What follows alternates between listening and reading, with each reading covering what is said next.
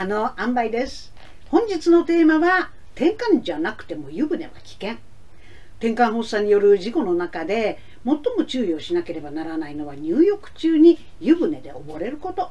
でも実はこれ転換がある方だけが危険なわけではありません。誰にでも入浴中に溺れる危険はあります。家庭における不慮の事故による死因で一番多いのは浴槽での不慮の溺死及び溺水で年間5690件。交通事故が原因で亡くなった方は年間4279件。浴槽での溺死事故は交通事故より多いんです。知ってましたか？そうは言っても転換発作があってもなくても湯船に浸かりたいですよね。この動画では入浴中に注意が必要なケースと安全に入浴するための工夫についてそして最後に入浴中の転換発作の解除法と浴槽で溺れてる人を発見した場合の対処法についてお話しします。転換はすぐに治ったと判断できる病気ではありません。長く付き合わざるを得ない相手であれば、よりストレスの少ない付き合い方を考えておくのが得策です。最後までこの動画をご視聴いただくことで、転換のある方の日常生活で大切なことをお伝えできると思っています。このチャンネルでは転換小話や転換の基礎知識などを紹介しています。毎週水曜日に新しい動画を投稿していますので、チャンネル登録お願いいたします。まずは、入浴に注意が必要なケースについて。大前提として、1年以上発作がなければ日常生活に一切の制限はありません。薬の飲み忘れに注意する、寝不足に注意する、この2点さえ守っていれば何の制限もないのです。2012年日本転換学会は転換と運転に関する提言を発表し運転免許取得に必要な無発作期間を従来の2年間から1年間とすることを国に求めています。1年間発作がなければ車の運転ができるくらい安全ってことなんです。入浴に注意が必要なのは意識を失う発作が完全にコントロールできていない場合そして稀ではありますが体温上昇など入浴が発作の誘発要因になるタイプの方も注意が必要です。1995年から2015年の20年間で東京23区内の転換患者の異常死の原因としては溺死は106件。105件が入浴中で残りの1件が公衆プールでの溺死プールでの死亡事故が少ないのには理由があります。適度な緊張感を持つ運動中は転換の発作はむしろ起こりにくく水泳中に発作が出現する可能性は少ないという研究報告もあります。何より監視員がいますので万が一水泳中に発作を起こしたとしても適切な解除により大事には至らないのです。一方入浴中に発作による溺水事故が起こるのは脳がリラックスしている時や長時間にわたって集中や緊張してその緊張がほどけた時発作が起こりやすい傾向があるためです。それに何より監視員がいるわけではありませんので入浴中に発作が原因で溺れてしまうと発見されるまでに時間が経過してしまうから家庭における不慮の事故による死因で一番多いのは浴槽での不慮の溺死及び溺水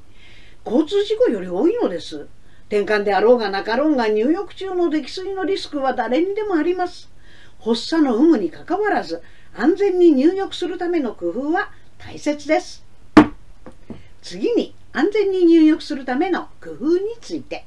入浴中の事故は転換などの持病がない場合でも起こる恐れがあります。自分は元気だから大丈夫と過信せずにもしかしたら自分にも起きるかもしれないという予防意識を持つことが大切です。消費者庁が提案している安全に入浴するための対策は5つ。1、入浴前に脱衣所や浴室を温める。2、お湯の温度は41度以下。湯に浸かる時間は10分までが目安。3、浴槽から急に立ち上がらない。4、食後すぐや飲酒後、服薬直後の入浴は避ける。5、入浴する前に同居者に一声かける。高齢者の入浴中の事故は1月をピークに11月から4月に多く発生しています。これから冬にかけて家の中でも冷え込みや温度差が生じやすく事故が起こりやすい季節です。寒暖差などで急激な血圧変動があると脳内の血流が減り意識を失うことがあります。1から4はこの急激な血圧の変動を抑えるための対策です。注意が必要なのは冬だけではありません。気持ちよく湯船に浸かっていてついうとうとしてしまったことありませんか？私もあるんですよ。湯船に浸かりうとうとっとしていたらブクブクブクブクブク息ができず一瞬パニック。お湯飲んじゃっても這い上がりました。大事には至りませんでした。私の発作はね立派なと起き抜けのうとうとの時。その時は発作ではなく居眠り。発作でなくってよかった。もしこれが発作だったらと思うとゾッとしてもう絶対にお風呂場で居眠りしないと決意。安全に入浴するための工夫の一つとして入浴中の姿勢は体育座りを避け仰向けに近い状態で入浴しましょう。体育座りの姿勢は鼻と口からお湯に浸かってしまいます。仰向けの姿勢は鼻と口が最後に沈むので溺れるリスクが低いそうです。顔をお湯からできるだけ離せば意識を失ったとしても呼吸する時間を稼ぐことができます。最近ではリラックス用にお風呂用浮き枕が販売されています。頭が浮くのでついうっかりうとうとしてしまっても沈んでしまう心配がありません。次に転換発作が完全にコントロールできていない方の場合最も安全なのは誰かと一緒にお風呂に入ることです恋人や夫婦でコミュニケーションの場として一緒に入られる習慣にするっていいですよねとはいえ、やだっていう人も一人でゆっくり入りたいという方もいますよね。次に安全なのは同居者が在宅中に入浴することです。溺水が大事に至らないためには早期発見が一番発作の危険があるうちは一人で留守番中に湯船を使うのは避けてシャワーで我慢し同居者が在宅中だけ入浴するようにしましょう。当事者からすると数分おきにお風呂場に安否確認に来て「大丈夫?」なんて毎日聞かれるのは嫌なもの。わがままと思うかもしれませんが病人扱いされてるみたいで、まあ、ありがた迷惑と感じてしまうのが正直なところなんです。発作以外の時間は転換であることを忘れていたいんです。実際のところ薬さえ飲み忘れなければ忘れてるくらいでちょうどいいんです。じゃあどうしたらいいのか。お風呂に入ったら5分ないしは10分間隔でタイマーをセットしましょう。防水タイプのタイマーや防水ケースに入れたスマホであればお風呂場でも使用できます。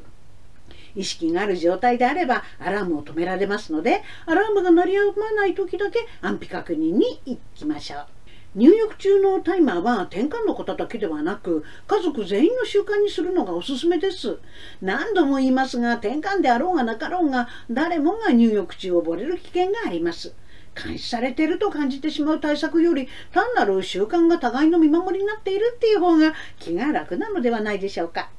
いざという時に救急車を呼べるように携帯電話を脱水所に置いておくのもいいでしょう一人暮らしの場合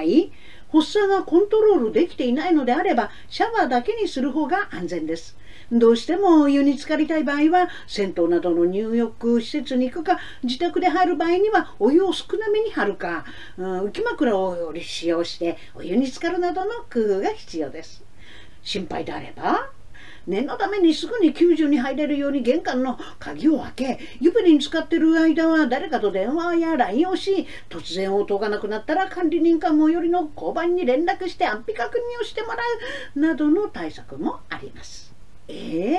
ー、玄関の鍵開けるんですかって？もちろん開けなくたっていいのよ。そこは自分で判断して自分の対策なんですから。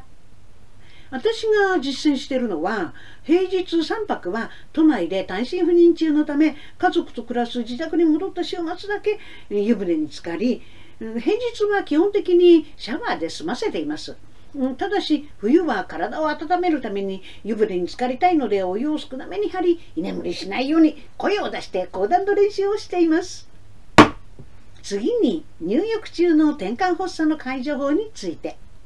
万が一に備え入浴中に転換発作が起きた時の対処法を知っておくことも大切です。家庭などの狭い浴槽の場合は、まず顔をお湯から上げ、呼吸が可能な状態にします。うまくいかなければもう迷わずにすぐに浴槽の線を抜いてください。意識がない状態で浴槽から引き上げるのは大変ですので、意識が回復するのを待ちます。通常、転換発作は1、2分で収まりますので、呼吸をしていれば慌てずに浴槽内で回復を待ちましょう。冬は風邪をひかないか心配ですが、バスタオルでよく体を拭き、タオルケットや毛布をかけて意識の回復を待つといいでしょう。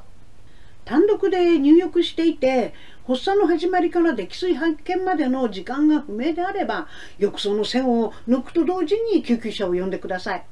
入浴施設などで浴槽が広い場合は上半身を起こして顔をお湯から出してください。痙攣がある場合は浴槽内で痙攣が終了するのを待ちます。その後は人手があれば意識の回復を待たずに浴槽から上げても良いでしょう。浴槽から上げるとき、裸のままではツルツル滑ってうまくいかないことがあります。このような時は体にタオルを巻きつけると滑らなくなります。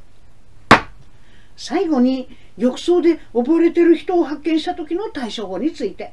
よくある勘違いとして浴槽で溺れてる人を発見した場合何が何でも浴槽の外に出さなければいけないと思ってしまうことパニックになっていると早く浴槽から出さなければって思ってしまいがちですがまずは落ち着いて顔が湯に浸かっている状態であれば顔を水面から出してください。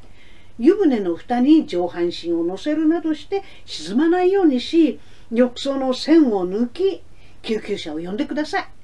両肩を叩きながら声をかけ反応があるか確認し反応がない場合は呼吸を確認しましょう。呼吸がなければ浴槽から出し胸骨圧迫を開始し救急車の到着まで続けます。2人いれば胸骨圧迫と人工呼吸を役割分担して行うのが理想的ですが一人で行う場合は慣れていないと両方行うのは難しいかもしれません。少なくとも胸骨圧迫は救急車の到着まで続けましょう。